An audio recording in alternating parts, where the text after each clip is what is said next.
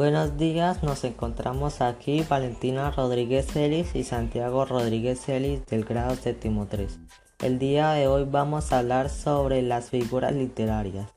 Las figuras literarias son maneras no convencionales de utilizar las palabras para otorgar la belleza, con mayor vivacidad con el objetivo de persuadir, sugerir o emocionar al lector, por ejemplo, comparación, metáfora, hipérbole, ironía.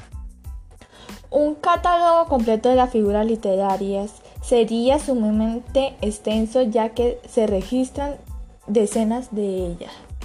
Metáfora simil, hipérbole, personificación, anáfora, alegoria, hiperbatón, onomatopeya, sinestencia, oximorón y elipsis. Muchas gracias.